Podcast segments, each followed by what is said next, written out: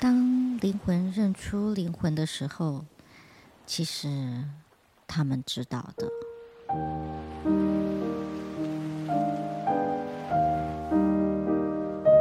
回到三十年前，嗯，我曾经跟一位朋友到 Laguna Beach，那是我第一次到这个海滩。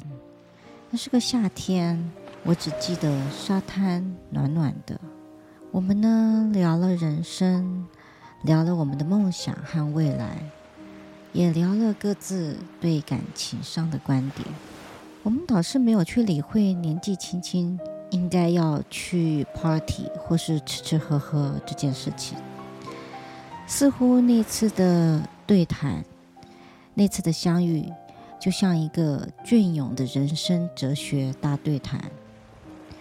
我现在回头想想，好难想象，我们当时两个十几岁还不到二十岁的毛头小子，可以如此勇敢的跳出框架，互相激发想象力，互相 PK，互相斗嘴。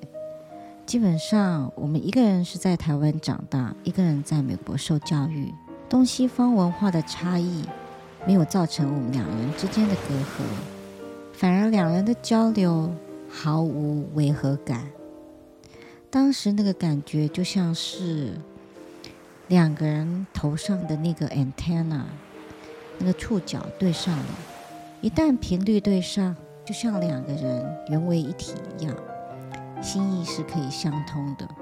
之后，我们分隔了三十年，又再次相遇了。